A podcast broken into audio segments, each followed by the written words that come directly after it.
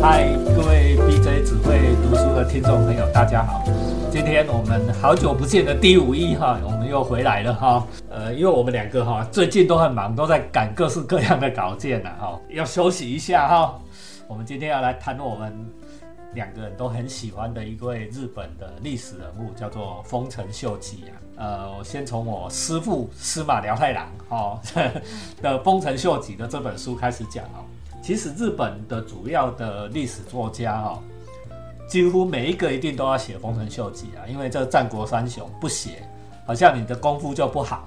织田信长、丰臣秀吉、德川家康，好像不写，你你你干乎的不赫啊，你你又没有办法进来竞技场里面，因为人家都不知道你厉害不厉害。而每一个人写的故事都是，呃，主要历史的主要情节是相同的。好，我们今天第五一位跟大家介绍哈。但是每一个人所叙述的细节，所塑造的人物都有一些不一样。啊，丰臣秀吉这一位人物呢，在我们这一辈，我跟第五一这一辈，除了看书以外，还会从电动《泰格励志传》哈，从第一代打到第几代，第五一按基本得归代啊。第五代啊，第五代加强版，第五代加强版。哦啊，微微笑脸拍到老，然后会拍《泰格励志传》，所以我们今天特别跟。第五一又来讲这个丰臣秀吉，好，请第五一。好，大家好，那个好久没讲哦，最近都在玩那个 AI 哦。好，那那个这次想讲丰臣秀吉哈，就是刚刚讲泰格励志传嘛，五代哈，你知道五代多久以前的吗？五代是我大学时候玩的嘞。对呀，我大学的时候二十年前呢。你好，二十年前，现在出加强版了哈，最近出了加强版了。对，那。为什么叫泰格立志传？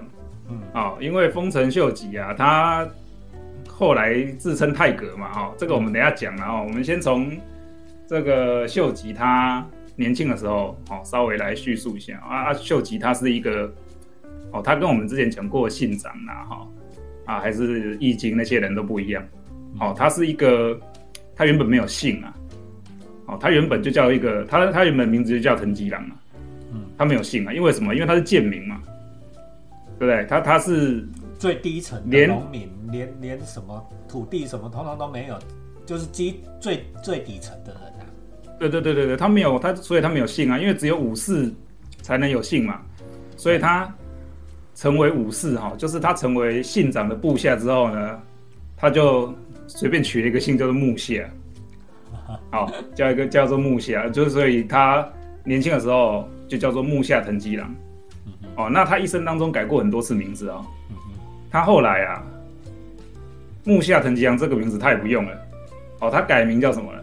他改名叫做羽柴秀吉。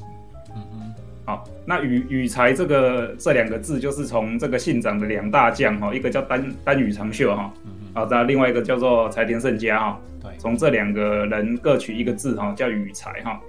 啊，那秀吉以前我们以前讲过嘛，秀吉是帮信长这个提草鞋的嘛，哈。对。那信长都叫他猴子，那为什么？因为 因为，哎，因为秀吉他就是长得又矮又小。对。好，那獐头鼠目啦，我们讲武侠小说里面讲那个，人家说獐头鼠目哦，就是讲这种人哈，就是长得像一只猴子一样。啊但是呢，他非常的聪明啊。啊哦，他是非常。得到这个，虽然说他是他不是武家出身的哈，他他是一个平贱民出身的这个武将，但是信长是非常信任他，因为他很聪明嘛。信长信长这个讲一句啊，他能够猜到他后面的十句，信长想讲什么了。那信长在本能寺之变死掉了哈，秀吉啊，他就我们之前讲过嘛，中国大返还哈，打败明智光秀，在这个他跟明智光秀在三旗打了一场仗，叫三旗之战哦。那打败了明智光秀之后呢，他就实质上他接收了这个信长的剩余留下来的财产，哦，不管是人才啦，哈，不管是城池啦，哈，也好了。要讲秀吉啊，大家都讲说这个要讲秀吉，要讲要讲他后半生哦。为什么呢？因为秀吉是一个实质实质上统一日本的人，就是从这个十五世纪以来，哈，就是从这个战国时代以来。哦，信长没有做到的事情被丰臣秀吉做到了。对啊，刚才哈第五一跟大家介绍，丰臣秀吉哈，他这个藤藤吉郎啊，本来是一个贱民，然后是又瘦又小，叫杀戮哦。大家可能很难想象哦，说又瘦又小，如果我们现在的标准，它比较瘦比较小，是能瘦小到哪里去？我跟你讲，我师傅这个《司马辽太郎》里面的书哦，有去给他做考证哦。他说他身高不满一百五，你看不他一百五十话，哎，体重还不到四十公斤哦。你看哦，比这个现代的一个小妹妹哦，比那个国小六年级的的小妹妹的体。的体质更差哦，后来他居然完成了织田信长都做不到的伟业哦，所以我们今天特别来讲这个丰臣秀吉，我们要请第五义继续为我们介绍下去。如果大家有去大阪城玩哦，那个它旁边有个那个史料馆哦，你可以进，你可以进去看哦，它里面有陈列那个丰臣秀吉的那个盔甲，你看那个多小一只哦，哎呀，他真的是就是长得非常瘦小，但是呢，他实现了统一日本的伟业啊。那我们说，我们要聊丰臣秀吉，要从他的后半生开始讲，为什么呢？嗯，丰臣秀吉他这个统一日本之后啊，打他在这个建越啊打了一场仗哦，叫做建越之战哦，对，打败柴田胜家。哦，那他实质上就是把信长的势力，就是信长反对他的势力全部都打败了嘛。对，他就开始攻略全国了哈。对，这个收服了这个北边的伊达政宗。哦，按南边收服了萨摩九州了哈，九州那边的岛津氏哈，然后最后呢，最后他打败那个在小田园城嘛，那个小田园城的这个北条氏，对，好，北条氏是战国时代最顽强的一个大名了哈，那他最后打败了北条氏，打败了北条氏之后，实质上他统一了日本，对，统统一了日本之后，他做了三件事情哦。第一件事情叫做泰格减地，嗯哼，哦，这个很重要，这个是正奠定这个江户时代哦的基础的一件事情哦。那什么叫做减地啊？什么叫减地？就是他去做土地丈量啊。哦，哎，他去他去他去做土地丈量，就是说我为了要课税啊，我要知道你这个农家你有几分地啊？对，你有几块田地？你能够生产多少的粮食？对，出来啊？为什么？为什么他要这么做？数据做基础哈。对对对，为什么要这么做？因为他之前在这之前的时代是战乱的时代嘛。对，乱七八糟的，啊，农民一下打仗，一下种田，一下打仗，一下种田。啊啊，你想想看嘛，你本来家里有两块田，然后你被征召出去打仗，啊，回来一块田被人家占去了，你就剩一块田了。按按你要主张你的财产嘛，要拿出来嘛，你没有证据啊，对不对？对，人家说不定连你老婆都把你抢走了，把你占占走了。对，打完仗回来什么都不一样了。对，所以秀吉做这件事情，他就是为了要留下这个文书的资料，好，然后把这个土地权利的关系哦给分清楚。嗯哼，哦，所以他他做了一个非常精密的计算哦，就是说我们说战国时代的大名啊，他们的俸禄是用蛋糕来做计算的嘛。嗯。啊，什么叫蛋糕？蛋糕就是这个，它粮粮粮蛋糕，粮食粮食的数量嘛，都是一担一担的米的那个担，哎，一担一担的米啦，就是粮食，他们是以粮食来做数量的，来计算的。嗯，好，然后秀吉又做了第二件事情，他做了一第二件事情叫做刀手，嗯，哦，狩猎的狩了，对，狩猎的狩，然后刀手，对，哦，什么意思呢？就是说。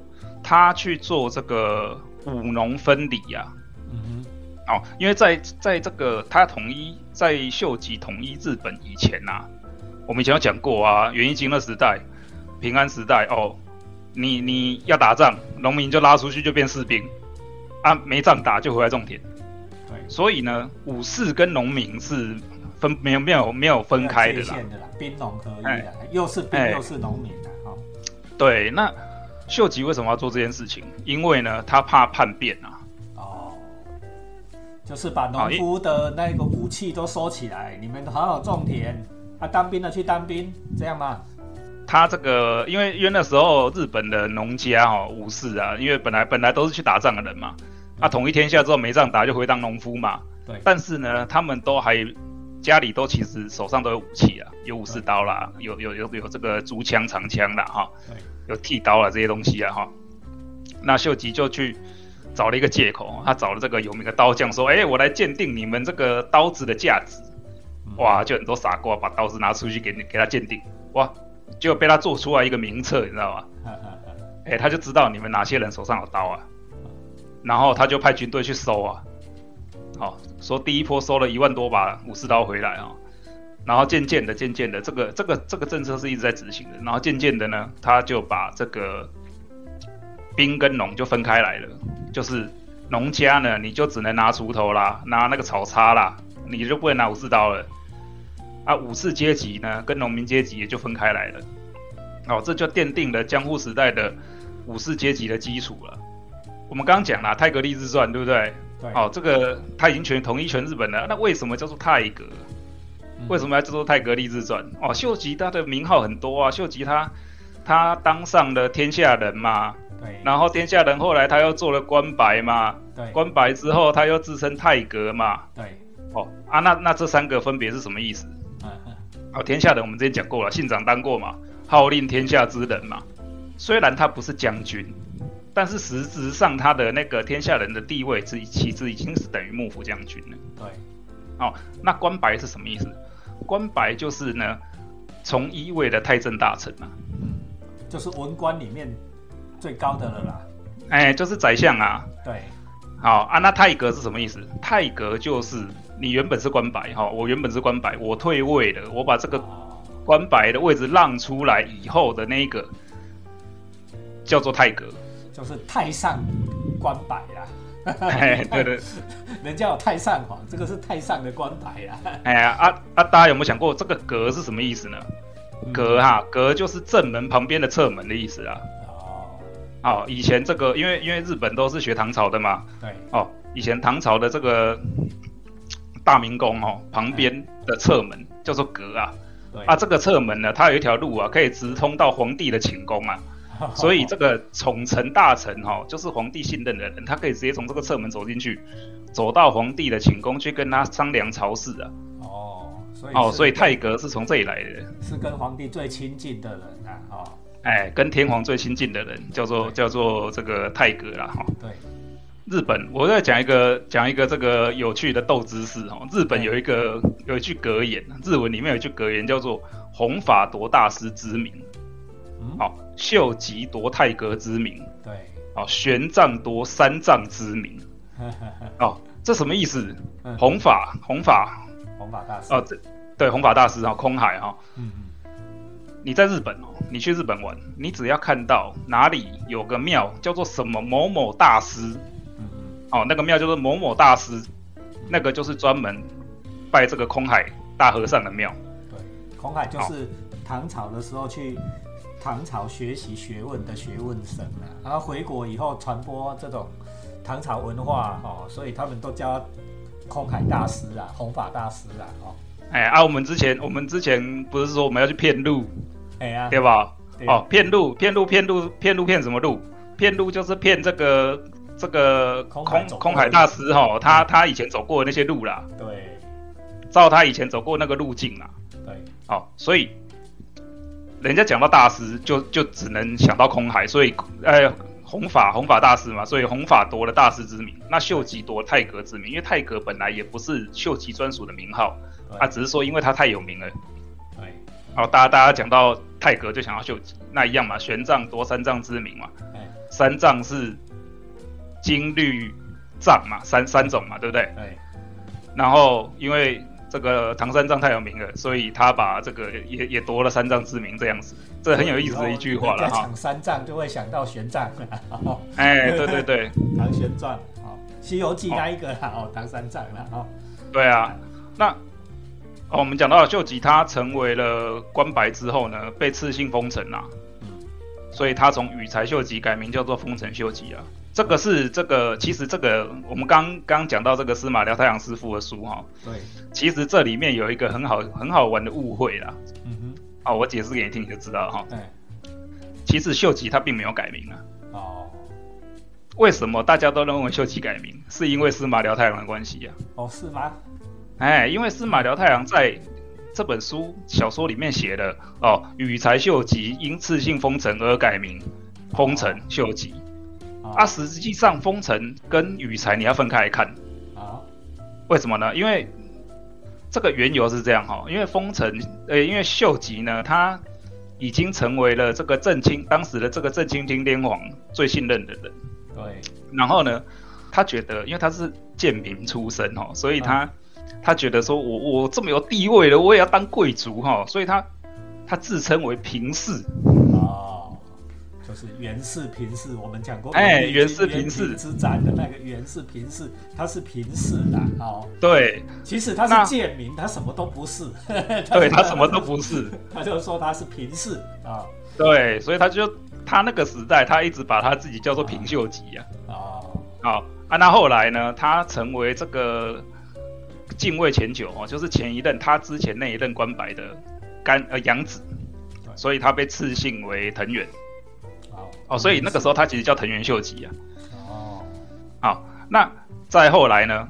再过一年，哦，正兴天王赐姓他封臣，这是为什么？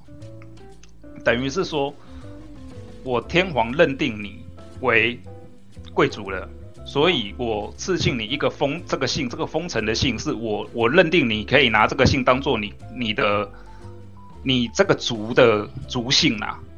这个是哦，等于是贵族的姓，天王特别发明出来送给你的啊的的一个姓。嗯，那那所以秀吉从此之后就被叫做丰臣秀吉啊。嗯，但实际上他并没有他的本名还是羽柴秀吉，只是说他的他对外宣称对外的官方文件他必须自称羽柴秀吉嘛，因为那是他的家族的。对，啊，因为天皇准许他建立一个家族。对，这是天皇准的名字。但是他其实还是羽才啦，哦，哎，对对他又是平氏，然后他自己讲说他是平氏，啊，又是藤原氏，其实平氏跟藤原氏是完全不同的姓氏哦。他又说他是平氏，就是藤原氏，啊啊，这都是贱民。我们我们这现在人家说这个叫做三很多姓啊，吕布也是这样啊，我姓了好几个姓，对不对？啊，就是这样子，贱民，平民就会这样。啊，对啊，那。我们在这个不管小说里面哈，或者在游戏里面呢，我们可以看到秀吉的很多面相啊。是，哦，秀吉在年轻的时候，大家对他的描写通常是非常乐观哦，非常开朗、非常聪明的一个人。哦，他很厉害哦，他是哦，你不要看秀吉这个矮矮小小、张然后张头鼠目哦，他是一个内政的高手。对，满满脑子都是鬼主意。对他的内政非常强哦。如果说以游戏来讲，他内政应该是点满的那一种，一百点的、九十九点那种人哦。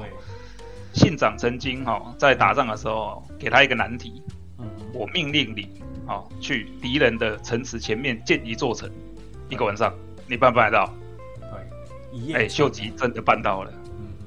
哎，这就是历史上超有名的莫号一夜城啊。对，他就一一一个晚上在人家城池的正对面盖了一座城起来。好，有多这都有多夸张啊，很厉害啊！秀吉他办得到啊，他鬼点子很多啊。那他又是一个收买人心的高手啊。对，好，你说传说哈，嗯，这个他他叫伊达正宗，就是他当官白的时候啊，他要伊达正宗过来投降啊。对，伊达正宗是北陆之龙啊，陆奥之龙，啊死不过来，独眼龙在陆奥称霸的，对不对？在东北称霸的，他根本不用理你。大阪哎都不用理你，对，但是呢，秀吉哦，就是用各种手段去逼迫他。那终于，这个这个伊达正宗，他终于认清到事实了，因为秀吉的势力已经逐渐接近他的陆奥地区了。对，就是说他再不来投降，他可能会被攻灭。嗯嗯，好，秀吉的大军就要攻进去了。对，然后那那这个他只好哇，就骑着马哦，赶快。到京都去聚乐地，到聚乐地去参见秀吉。哦，他来的时候，秀吉只跟他讲一句话：“你终于来了。”那秀吉并没有责骂他。啊啊！从此之后，伊达正宗就对他投降了。对，都对他非常的的的的那个心悦诚服了哈。哎，对啊，嗯，秀吉是一个很大气的人，他很喜欢做这个传说啦，他很喜欢开这个赏花的宴会啊。啊。哦，日文叫做哈瓦哈纳米哦，就是花见哈。花见会啊，对，花见会哦，跟我们之前那个会哈，跟这个那个日本的那一位前首相一样哈，他很喜欢开花见会。对，哦，他为了这个他为了，而且他的花剑会不是说只有贵族跟武士能参加哦，他是他是邀请民众一起来哦。对，好，所以他在民众之间的这个声望是相当的好，人望非常的高。对，在那秀战国三雄里面，这以秀吉的人望最高，所以到现在日本人最怀念的这三个人里面，老实讲，人望最高的还是丰臣秀吉，不是织田县长或德川家康。